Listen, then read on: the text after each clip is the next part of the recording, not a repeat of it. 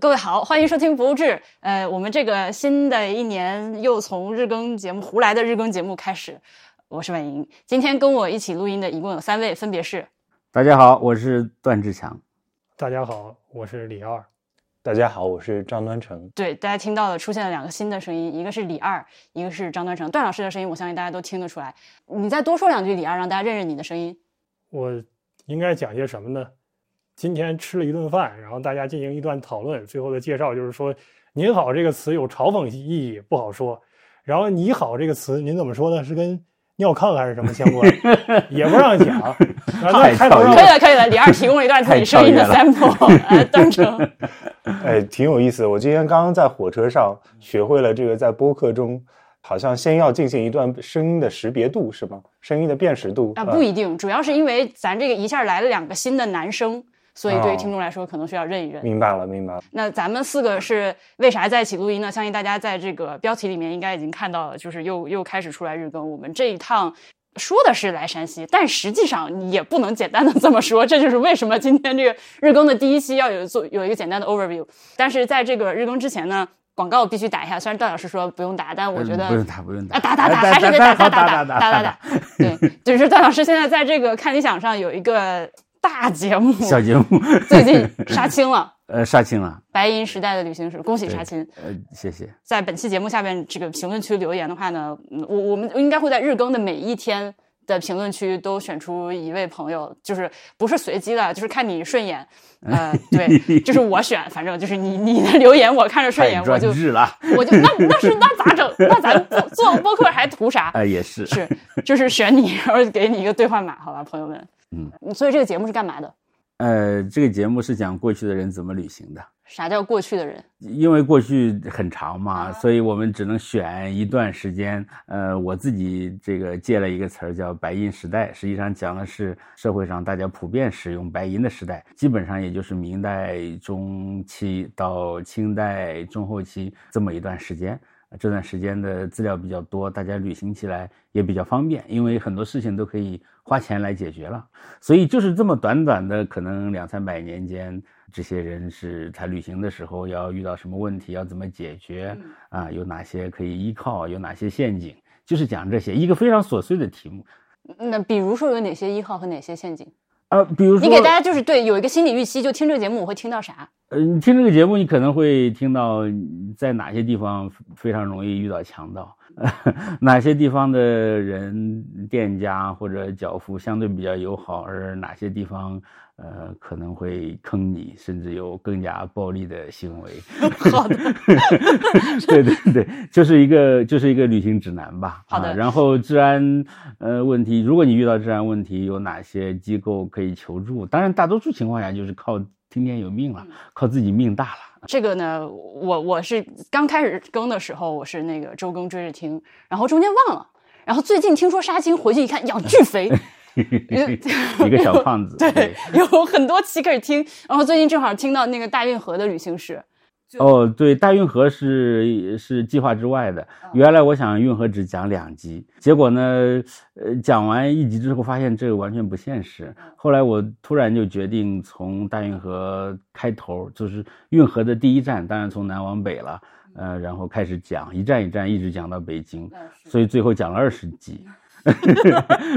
所以后来我可能会把大运河这一段单独拆出来，做成一个，比如说做成一个小书啊，或者是什么的。好的，好的，等出书了之后，大家要记得去买。呃，希望吧。啊，然后这个，呃，因为咱们这个今天这个节目毕竟不是就是打广告啊，就是不展开讲了。如果完了。对，如果大家感兴趣的话，可以去听《忽左忽右》，就是陈彦良。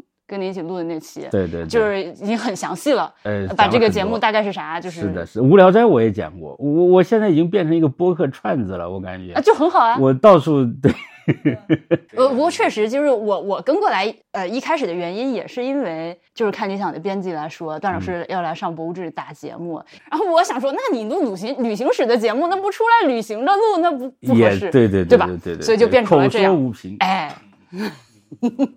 好的，呃，还有一个 看理想的，这不是看理想的那个编辑要求我的广告啊，是这个，呃，就是今天我跟段老师一见面就发现，哎，穿的一模一样的衣服，就是看理想今年新出的一个卫衣。对对，它真的很舒服。我自从收到这个卫衣之后呢，我今年过年就一直穿它，呃，就导致呃，然后我就非常好玩的，我就发现段老师的这个卫衣上面也充满了油渍。呃因为过年我整个都在穿这哎，件衣服。对，就是每一天都穿这件衣服，然后就导致我们我和段老师纷纷没有在这个衣服就是比较能够拿出来见人的状态下给人家拍过反图。这个这个婉莹纯粹是自来水，也确实这个衣服还不错。我还跟我朋友们安利，我说这个他们的广告词的说法说，穿上这个衣服去上班就像居家办公一样，也不知道是惨还是好，反反正总而言之，确确实实，呃，我我这我这个广告语令人嗯 令人发指。好的，呃，对，那那咱们今天现在是在哪儿？咱们今天现在是在太原，哦，又回到太原了，朋友们。今天等于说是所有人一起来集合了，然后从明天开始，这个行程就算正式的展开。你们俩谁来跟大家介绍一下我们接下来有几天，你每天干啥？我觉得这个应该让段老师先开个头，因为其实这原本是一件很严肃的事情，跟刚刚提到的段老师的节目也有关系。呃，段老师为了配合他的节目，为了配合他的课才录的这个节目啊、他原本有一个课就叫旅行史啊、所以呢，他这个课上完之后呢，就想带我们出去玩一圈。那当然，段老师对我们比较好，所以所有的点都是我们自己定。他说你们想去哪儿就去哪儿，那我们当然就定了很多点。最后把这些点连起来，就变成一个奇怪的路线，是的，啊、我们确定的点有三个。第一个点呢是太原的晋祠，呃，第二个点是华阴的西岳庙，朋友们，你们听一下哈。这呃第三个点是，第三个点是河南济源的奉仙观啊，这是这可是你选的点，不是我选的，我只是提了有这个地方而已。主要就是这三个点，但是很显然这是在三个省啊、一个是山西，一个陕西，一个是河南，所以要把这三个点给串起来，这是第一个要求。第二个呢是我们要在年后进行这一段行程，但是又不能够太晚，以至于影响我们的这个开学，所以只能在大概我们今天这个时间一直到元宵节前一天，把所有这个行程给走掉。那么为了穿起这三个点，咱分别要去哪儿？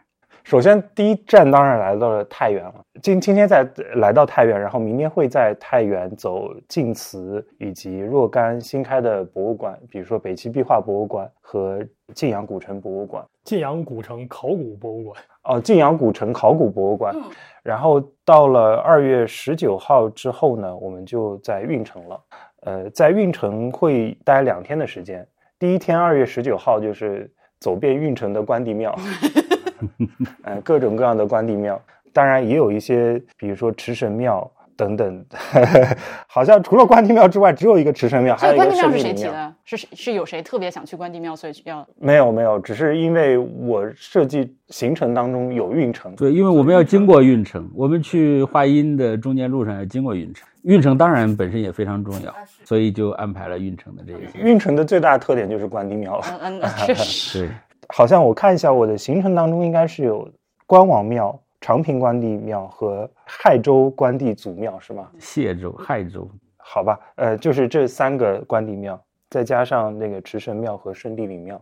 其实，在规划的过程中，基本上都是按照叫国家级文物保护单位吧，是这个名字吗？还是全啊全国重点文物保护单位？完全按照这个来规划，所以并没有什么特色了。当然，我们第二天在运城的第二天，也就是二月二十号，相对来说比较有特色一点，因为这一天我们包车会路过普救寺以及普津渡，再沿着这个黄河北岸往南走，一直走到丰宁渡附近，然后再过黄河到这个潼关古城，也就是相当于是开车进潼关，然后进入到关中地区的这样的一个过程，最后就进入到这个华阴住下来。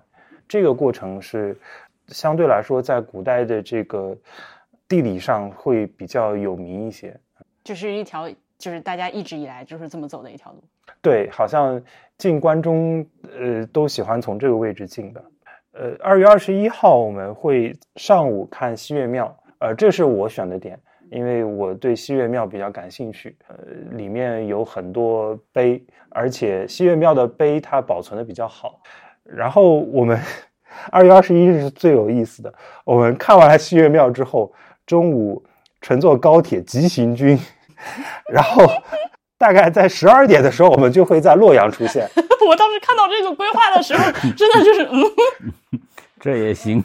对，也就是相当于从这个呃陕西一路坐高铁到了洛阳。但是我们如果看这个时间的话，实际上只有一个小时左右的时间，整个高铁的行程只有一个小时。到洛阳去就食，到洛阳去吃午饭。啊，对，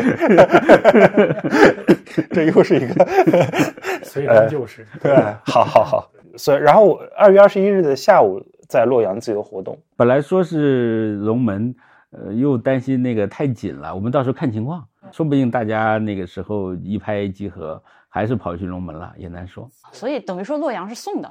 对，洛阳只是经过一下，最重要的是最后的终点就是在济源，所以我们二十二日的早上会从洛阳坐大巴去济源，然后在济源市中心看奉先观、几都庙。所以你为什么要去奉先观？因为奉先观有一块太上老君石像碑，这个碑比较好玩，因为我个人是对祥瑞很感兴趣的。然后我看祥瑞的时候，正好看到这一块碑。当然，它其中首先一个是，呃，这个碑立的时间就很有趣，它是在高宗将死什么高宗？唐高宗，唐高宗快死，但是还没完全死。而且呢，这个 我们知道，古代信息传递它是有一个滞后性的，所以说传递过来这个死的消息还还还没有传得很完全的时候，到最后知道大家大概知道他是死了。死了之后呢，正好是武则天呃开始像一颗冉冉升起的太阳一样，对吧？逐渐开始就进入到这个称帝伟业的这个过程中。然后在济源本地有一批姓李的人，这些人自己给自己的定位叫宗姓。然后他们这批人凑在一块儿写了一个给这个唐高宗起名符的一个碑。当然，我们都知道李这个李家到底出自哪儿，其实这个争议是挺大的，大家也说不清楚，各有各的讲法。他们自己一直追到老子去了，那这已经追到他的极限了。是对，所以说呢，呃，最后当然大家也要构建起这样一个神仙谱系。那么我们就能看到是，首先李唐皇室想办法把自己追追到老子，然后呢，这些跟李唐皇室其实没有什么血缘关系的人，自己又把自己追到李唐皇室，所以他们这样进行成了一个三重的反复的上诉的过程，到最后就是借老子来表彰这个唐高宗，然后同时呢，借唐高宗再来表彰自己。在这个过程中，当然要罗列高宗做了这么多的好事儿，啊，当然很多其实跟武则天脱不了关系啊。高宗打了这么多漂亮的仗，最后就是高宗朝出现的诸多祥瑞。我当时主要是看这个，但是后面看到这批宗庆也很有意思，因为他们恰好处于这个关口，在最后的时候，这批宗庆还要介绍一下，说是我们在这个反正大唐伟大的庇护下，我享受了各种各样的好处，但是他没有罗列啊，所以说呢，这个感念这个这个皇帝的恩德。可是，如果我们回到当时这种时代之交的时候，我自己是用那种非常非常功利主义的、极其这个烂俗的眼光去看，就是一批人可能自己过去享有一定的特权，但这个特权是非常微妙的。现在政治大变动，这个特权可能就没有了。他们自己可能也注意到这一点，所以写这样一块大的碑来，呃，去做一个怎么说，既是纪念，也是试图强化一下这种认同。OK，虽然这个话题会到时候实际看到的时候再聊，但他立这个碑后来有什么后果吗？其实没啥后果，就是其中有些东西好像被凿掉了。我们觉得这个地方比较有趣，是因为所谓宗姓的概念，大概就是在唐高宗这个时期前后发生一个变化。就是在过去可能李唐会立的比较宽泛，但是高宗以后他其实很少用这个习惯了。然后到了唐代晚期，又出现另外一回事儿，就是比如说我们这一趟旅程到山西啊，山西我们还要看晋阳古城遗址，这个晋阳呃呃晋阳古城考古博物馆啊，遗址考古博物馆。这个博物馆我们知道晋阳城这个地方其实就是李克用当年在的地方，李克用在当时也是宗姓。他也被加入到了，甚至加入到了宗室的属籍之中，只不过他单独起一个籍，所以到了后期好像认定又认定的比较宽松了，甚至那个贾杰斯的可汗在中期后期的时候也说它是宗姓，所以这个是个很有趣的现象 OK，那到时候再说吧。啊，到时候再说。以及我不知道有没有听众能听听出你的声音啊？李二就是那个，就是我最近新发现的播客，但是我发现了之后呢，我就从头到尾给他刷了一遍，就是 binge 完了这个播客。你的播客叫啥？叫飞马飞牛，那个我我的建议是你也不一定，确实不一定非要从第一期开始听，但是他这个节目里面有一些系列节目，啊，对我们有几个，其实我们系列可能越来越多。现在有一个呃最早的秦汉公务员的系列，还有包括这个科举一类的，我们都划入其中，叫茴香豆。还有一个系列呢是讲这个呃吃药的，就是有病吃药啊。这个 马上呃，此外还有一个系列就是关于这个古人住房还有这个谋生问题的，我们叫安得广厦。嗯，大家感兴趣的话，不是，就是我请你一定要去听一下他们播客。我是我是从那个就是曼达拉草和人参的那期开始听的。啊，好的，咱今天也是就是来的早的几个人呢，也确实是先去了点别的地哎，方。我真想提，我也想问这个问题呢。还有一些事儿啊，我我我还挺不懂的。比如说我们去那个，我们去哪儿呢？你先跟大家说一下吧。对我们首先去的是纯阳宫。纯阳宫呢，就是我我自己首先想先问一个问题，啊就是在这个整个，当然其中各种建筑，还有就是大量的那个呃山西本地的墓志，还有碑刻，还有塑像啊。我们在那儿偷听人家导游的介绍，我也不知道要钱不要钱，反正我没花钱啊。但是导游介绍说他有两个这个禁止出国的这个重要文物，对吧？然后大家都去看这两个禁止出国出国的文物啊，其中一个是武则天时期，应该是五周时期的碑是吧？一块五周时期的碑，还有一一个是一个老君像啊，就就这两件东西。此外，比较奇怪是看到那个关公像，但是我过去一直以为关公像都是带带带啊，燃就他的形象，对，但是实际上我们现在看到两个关公像都不带燃，嗯，都是光的，然后骑马的像。嗯，就是胡子还没有蓄起来，就是非常青年的一个形象。对对，我不知道这个是怎么回事。然后正好张兄不是看一大堆关帝庙嘛，这是您画的吧？对，我还想看看后面到底哪些关公有胡子，哪些关公没有胡子。哎，我们可以到到运城的时候再看看那边的嗯，那边的关帝庙。我今天去纯阳宫，纯粹是因为我不是最近刚来过嘛，然后明天咱们规划几个点，正好我刚去过，呃，北齐壁画博物馆、晋祠、山西省博物院，都是几周前我刚刚去过的，所以今天下午我今天赶了个大早飞机过来，然后下午就有时间，我就先挑了一个上一趟没去的地方去了纯阳宫。呃，你知道这种东西，你在网上搜所谓攻略的时候吧，经常会被误导。我以为这是一个那种很小的，就是你把它就是丢到山西这么多就是这个文保单位的这个文保单位大省里面就可以被淹没的一个地方，所以我对它没有任何的期待，就是愣去。然后去，我一进门发现这不对呀、这地儿挺厉害啊，就是门一进就哎，对对，所所谓不可出境展览的文物，也就是用个袋子把它圈起来而已，没有栏杆，也没有玻璃罩子什么的啊。别的还有很多大名鼎鼎的碑刻放在那里，本身作为一个道观也非常有意思，房子修的都像那个洞府一样走进去，所以真的是很值得一来的一个地方。如尤其是专业的同学的话，你一进门的时候看到那一左手起那一排的碑刻和墓志，说说白了，人家是真不把豆瓣当干粮，这对吧？就是写多少文章的东西，他的说好听的就是就是可以说难听的吧？可以啊，啊，对，说好听的就是节目主要就以对，说我也我也想，难听话为我也主。猜到了，我今今今天一天都看出来了。对，我们看说好听的呢，就是它比较亲民啊，各种东西，说实话，你搁手摸都不太有人管。它甚至好几个那个木质上面都没有禁止触碰的这个标识。但是实际上呢，就是我们今年期间还有本地同学讲说，那好多那个都就不可逆的破坏了，然后那个保存情况也非常差，然后反复的经过这个摩擦，所以说那个字迹漫画，我们今天看得很清楚，就是很多字迹漫画不可识。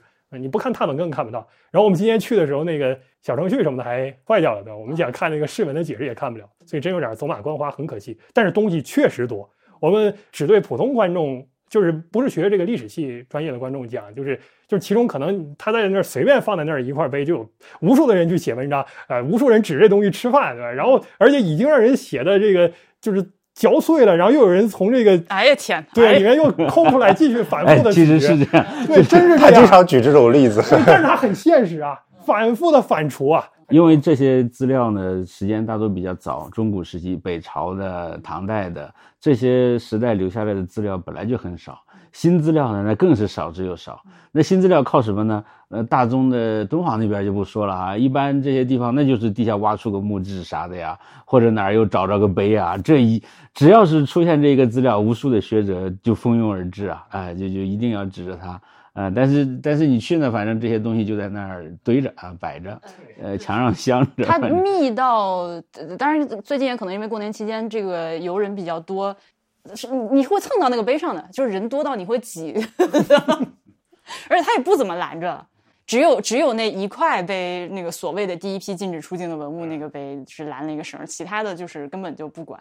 这个纯阳宫它原来其实是山西省博物院的，你说它前身或者旧址吧，就是原来在这个院子里，然后后来搬走，现在是一个所谓的叫呃什么山西艺术博呃。古建建筑，呃，不，古建筑它是挂了不止一块啊，对，不止一个，对对对，是啥？反正挺迷的，我会觉得有点可惜，就是除了这个廊下的这圈碑刻之外，你往里走了之后，有很多他摆的那个塑像和他所处的那个建筑环境显然不太搭嘎的摆法。是是，呃，我我觉得感受到的可惜呢，是一个非常常规式的可惜，就是它本来是一个宗教场所，但是现在完全丧失了宗教功能，它就变成一个圈起来卖票的一个景点了，呃，没有也没有挂那个宗教活动场所的牌子嘛，所以没有任何呃道教的信徒在里面，你也没有人去拜，就是它它变成另外一种东西，它已经不是一个道教的道观了。对，所以。我我我会觉得，如果大家来看，你会看到在一些好像哪里有点违和感的地方，这里为什么摆了个佛像，然后隔壁是个韦陀，然后在隔壁是一个什么菩萨？你不要问为什么，就是 因为是乱摆的。是后来摆上去的，建国以后摆上去的吗？那具具体啥时候摆就不知道，但你你你去了，你一看你就知道它不对。因为我今天下午没有去，所以嗯。但是我觉得这种错摆的情况是非常常见的，各处都是这个样子，他也不知道从哪儿挪过来的，然后就放在。稀的呗，反正大家就他就那么一开，你就那么一看，你就捡好的看就行了。但是这不是很有意思吗？对，从这个层面上，从某种层面上当然是很有意思的。呃，但是现在这种有这种意思的地方非常非常之多，而保留原本宗教功能的有那种意思的地方就没有那么多。原来如此。实际上，我们今天看这两个宗教建筑，没有一个有宗教功能。呃呃，双塔寺，那既然说到第二个了，就是双塔双塔寺可能多少还有一点点，比如我们后面到到上面，对我刚想说，我们到那上面还有一个，也叫师姑吧，不知道，也许是也许是居士，对对对，不知道，他就站在那里，就是说句实在话，比塑像还板正，我没有见他动过，没有人能听懂你在说什么，咱们能不能就有点逻辑，就是说，不是您剪一下，您剪。顺序说，嗯，不行，我我们可以从头说一下这个事。你要是接着说那个前面那部分，呃，关于纯元宫，我想再多说一句，就是上一次我来的时候去了晋祠，然后去晋祠的时候是跟一个做古建筑的朋友一起去的，他一直想跟我讲，就是晋祠它是一个就是北方园林的一个非常优秀的代表，然后我进去之后就是，哼，尤尤其是现在的晋祠参观，它那个路线被。景区扩大破坏了，我觉得，呃，可我用个狠一点的词吧，就是说，其实原来它是有一个比较明晰的斜向的中轴线，然后进来之后左右有一些古建筑的分布，呃，虽然说它不是一个轴对称一条直线下来，但是还是有个序列感的，你有一个仪式感走进来。但现在你去参观就会变成前面要走大概二十分钟的一个巨型的公园，你进来之后你会懵，你不知道自己从哪儿开始看，然后就会丧失那种本来古建筑和一个古园林应该带给你的那种序列感和仪式感。然后再加上呢，它基本上是一块平地，就是这儿一个那儿一个，所以我就觉得好像和江南园林的那种玲珑剔透的感觉区别非常大的样子。哦，等明天我们去了晋祠，我们去现场感受。啊，对对对，明天我我了解晋祠都是从刘大鹏的日记里面看到的。好的，他给我显现的晋祠是一个非常生活化的地方，一帮人在那块洗草纸，然后一帮人禁止他洗，然后为这事儿年年打架。知道一些什么东西啊？但我想说的是。呃，由于有了上次参观晋祠的经验，反而今天的纯阳观，它的那个建筑的那种，就有有一些灵巧的感觉，反而让我有一些园林感，或者说是刻南方人刻板印象里面的园林感。就是您看到第一个，它是对称的非常明确。呃，它倒不是说对称，它就是有有假山，有一些洞，有那个有院子，有一套一套的院子，而且你可以上二楼，然后你这个楼对有层就建筑的层次感和节奏感，你可以通过这个看到那个什么这种穿景之类的东西，是是不是有这种原因在里面？因为呃，南方的园林实际上是对自然山水的一种模拟，对，虽然是一个高度加工的模拟啊，它也是一个模拟。而这个纯阳观呢，它的整个的建筑格局呢，实际上有道教的想法在里面。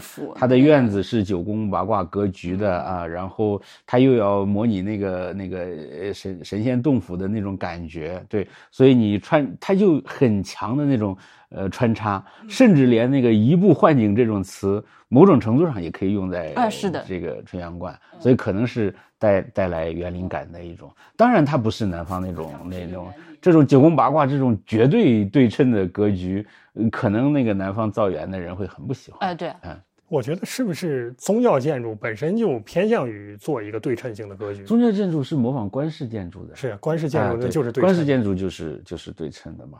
对，所以刚刚以以上都是我胡，就是我个人感受的，就是体感的胡说啊。保留下了非常宝贵的观感。啊，好的。从这个纯阳观出来之后，我们去了双塔寺、双塔寺，永作寺了。永作寺，对对，大大明永作寺。你们俩说说呗，你们俩第一次去？永作寺说是万历皇帝他妈妈修的嘛，这这个出资修的。李太后吗？对，李太后，因为李太后信佛呀。哦，李太后信佛，这个大家都喜欢明史的同学朋友应该都知道。对对，他信到呃万物皆知的地步。然后据说修这个永乐寺跟李太后有关系，但是现在过去这么久了，有没有明确史料依据，咱也不清楚。说是从五台山请来一位叫登福登还是叫登福，我忘了。我我不知道，哎我们请了一位禅师来。我们今天去的时候，就是大家都在那儿非常认真的看这个寺庙啊，包括登那个塔都很好啊。但是呢，我心里头就老憋着想看看说这个寺庙到底是什么宗派的。哦但其实它它已经没有香火了嘛，它什么宗派其实不重要了。然后一直就查，最后也没有查出来，所以也是挺遗憾的。对我还讽刺他，我说这是读书人的文人的毛病，见到一个寺庙就想知道它是什么宗的。对，其实，呃，百姓不关心，信徒不关心，对他就关心有那些个大僧人自己也未必真的很关心这些事儿。我们今年印象第二深就是段老师那地方还还摆着那大刀，段老师还去还去耍了一下。印象点都非常出乎意料。对，哎，但我印象最好的啊是那个、呃门前的那个广场舞，就是双塔寺门前，我们去的时候正有一一群阿姨在非常开心的，也是表演吧，在那里过年嘛呃对对对，舞龙啊，然后扇舞啊，什么，我觉得很开心啊，很好啊，多好，您看人家请这俩人讲这么半天话，净说这不重要的地方。那不一定，我们觉得这就是那那大家开开心心，难道不重要哎，吗？日记节目就是这个是最重要的，哎就是你对对对看了啥是最重要的是的是的你要是讲，你要是所谓干货，那自己去看书了嘛就。对，就是，正好我们也没有什么啊，段老师有干货说，我肯定是没有干货。呃我也没有干货。好的，好的。不过我我那个临史节目有一个，我觉得讲的我特别得意，就是说我的旅行习惯就是先去玩，再做攻略。呃，你你不你先别看这个地方的呃资料啊啥的，你就一手扎过去，你随便乱七八糟或者呃道听途说或者网上或者东一榔头西一斧的看一点儿东西，呃，然后你你就去，然后你就去那儿看了。呃为啥呢？因为你如果提前做功课，特别像我这种有职业病的，我相信端成、李二他们可能也差不多。你要看一看就看很多，看很多之后呢，你会发现所有东西被人讲过了吧？你会有这种感觉，然后你你就会跟着别人的思路走。但但是你去一个地方去看的，其实更重要。对我来，我我自己感受哈，就是你要想了，比如说你要了解这个双塔寺的历史吧，你不用来，你无数的资料你可以找，对吧？但是你来这儿是为了什么呢？其实可能最重要的，你感受到一种空间关系，哎，就就是它这里的东西是怎么放的，然后它旁边是什么，它走多远是什么？哎，有一个跟它完全不搭嘎的，比如这是一个明朝的寺庙啊，那边有一个、唐朝的一个什么东西在旁边，那你在看资料的时候，他不会告诉你，呃，它旁边事无巨细都跟你讲嘛。但是你到这儿来，它是一个活的，就变成一个时态了。所以你你不跟着别人的思路走的话，呃，你反而会经常碰到这些东西。就像你到这儿来，我觉得我最感最感受最深的就是跳广场舞一样，任何论文里不会告诉你双塔寺门口有非常好的广场舞表演，对吧？我上次来也没有，因为是年前来的嘛。哎但我当时觉得这公园特好，嗯、对规呀、模大，就是而且也是有层次，好几层。小小桥过去，然后双塔伫立在那儿。我在上海没有逛几个公园，但是给我的感觉就是，就是照我们东北话一大水泡子，然后旁边 旁边一片平地啊，就完了，就完了，它也没有什么上海。是比较紧凑的，呃公园都像盆景一样。今天去，我们有一个潮汕的同学还一边一直在感慨，他说这怎么这么广阔这个地方？因为它它本身建在一个高地上，呃，然后呢，它又有那个两层的楼阁，然后又有很高的塔，前面呢是大片的那个空地嘛，嗯，所以格局还是还是挺挺挺空阔的，非常有意思，有感觉的。这双塔寺之前是只有西边还是东边那个塔？最早建的是西边那个嘛，嗯后面建的文峰塔是吧？对，我的印象就是最早应该先建的是文峰塔，说是富山他他他爷爷，据说啊，据说我我我我没看见，好像说是说明他对我组织修的然后 就是这个倒是段老师跟他的研究方向稍微相关吧，就是小风水吧，就是说本地出的这个状元出的举人少。其实这个问题到了清朝肯定就解决了，这个只有明朝会出现这种问题，因为清朝呃明朝的时候，它的所谓的这个配额是个大范围配额，就是考这个进士的，这南南北中这样一个分法。但是到了清朝，已经具体到就是每个省到底出多少，它都有一个明确的额度，那你就不需要太在意这个问题了。反正上面给你定死了，你该出多少就是出出多少。具体的大家去听飞马飞牛关于考公考编的一系列节目。这两个塔呢，对我来说，首先它就是好看，呃，它也确实是太原城市形象的一个名片，就有点怎么说，类似于泉州那个大开元寺的东西双塔，你会在看到很多太原城市宣传，不管是片儿还是影片还是照片，都会出现这俩塔，也很漂亮。呃，而且呢，它有一个比开元寺东西塔，哎，这个不是这个不是要比啊，但是就是说，反正它就是有个很大的好处，就是其中一座你可以爬，就能爬就对吧？就就快乐，而且呢，今天我们是一个非常极限的情况，因为我上次来的时候是年前，那会儿人特别少，呃，我时间也是差不多今天像这样下午四点多去的，所以就没有人，就我自己往上爬，也就只只只能说合适，因为它是一个锥形的塔嘛，呃，所以你刚进去的时候，那个楼梯可能还有个一米宽，爬到上面只有五十厘米，你还要跟很多人错身而过。呃，所以我们今天其实到后来我都有点幽闭恐惧，就太挤了。嗯，对，这个人很多。呃，我们上了最上一层的时候，我们站六七个人，大概就满了嘛。就如果大家想要爬这个塔的话呢，嗯、你人少的时候，我强烈建议你带个自拍杆儿来。呃，因为就是我上次来的时候是每一层都在窗户从窗户往外拍照，哦，因为你能从这座塔拍到另一座塔，而且你它的立面你可以拍得很好看，而且会有不同的构图。但是呢，上到最顶上那一层，我不知道你们还记不记得，就是面对着呃东边那座塔的那个小窗户，就大概就是就是只有五十厘米那么高，而且它处在一个。双层嵌套的隧道的顶端有一个小洞，就你手伸长这样过去拍照也够不着拍外边儿，所以我当时就很想要自拍杆儿，就这就如果说我有什么建议和 tips 的话，就是带带个自拍杆再来这个地方。好吧？难道不是建议去所有的地方都带个自拍杆吗？哎哎，要那要这么说，还有望远镜对吧？呃，以及这个呃永作寺的大雄宝殿也很有意思。哎，婉莹进去就说了一句话，他就说：“哎，你觉不觉得这像那个嗯 AI 做出来的那个场景，就是有点像那个西方人想象中的中国的建筑长的样子？啊、就是一个只见过呃砖石结构的房子的西方人，对。通听故事或者看画本想象出来的一个东方寺庙长啥样。对对，这好像他硬要凹出两层，嗯。呃，然后然后后面挂给一个塔这样的呃一个样子，呃，确实这是呃这是跟别的地方很不一样的东西。而且它是一个所谓的无梁殿，嗯，对，呃，就是完全是靠砖砌起来的一栋两层的建筑。因为人家这里的人就做窑洞很在行嘛，做那种呃拱券结构是，哎对对对对对是非常专家的，对，所以搞这种事情大概也是。但它有点可惜，也不能说可惜吧，反正它就是一楼那个大殿进去了之后，它刮了腻子，所以你看不到那个砖的结构，就是那发旋是怎么发起来的，哦对对对对它抹上你看不见。呃，比如说像南京的那个灵谷寺里的无梁殿，嗯你进去之后就能看得更清楚一些。嗯然后二楼中间还做了一个很漂亮的，那能叫藻井吗？斗拱藻井，砖做的，非常的华丽。华丽吗？你知道我在说啥吗我知道，因为我刚从宁波回来，？OK fine，那边有好几个这种，你呃是你当然你要呃论华丽，你要说拿这个去跟什么弘福寺比，咱也不能比。对对就是我说你拿砖做出一个这样的东西，我、哎，是那还是相当了不起的。你就想象一下，它本来是木结木结构做的嘛，木木木构件做的，你可以当然你可以涂金各种，但是它用砖这样砌起来一个，确实还是非常而且刷了一个哑光的黑色。嗯，不知道，不知道，对，是个那个颜色，对对不起，这但是怎么话又开始难接了，是吧？嗯不是，应该主要是没有印象了。我有印象，我你还看到了记得是哑光的黑色是吗？是个黑色，但是我不，我主要不知道什么叫哑光，Sorry，一点发发蓝发棕的黑，就不是很黑的黑，五彩斑斓的黑，嗯，这就是今天干了啥？这就是今天干的啥。然后又吃了一顿很好吃的山西菜。那咱们顺便商量一下明天，明天咱们早上几点集合？